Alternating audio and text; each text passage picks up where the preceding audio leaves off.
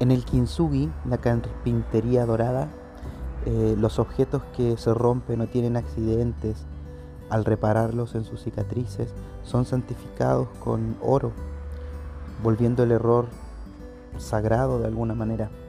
Eh, de cierta forma en la improvisación teatral hacemos lo mismo.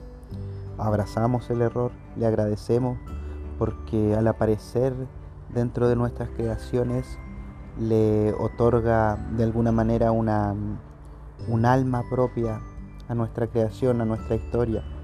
Es por eso que, que celebramos y que compartimos con, con tanta alegría y como señal de abundancia un error en la historia, porque al improvisar nos conectamos con esa alma de esa historia. Bienvenidos a Dada Impro.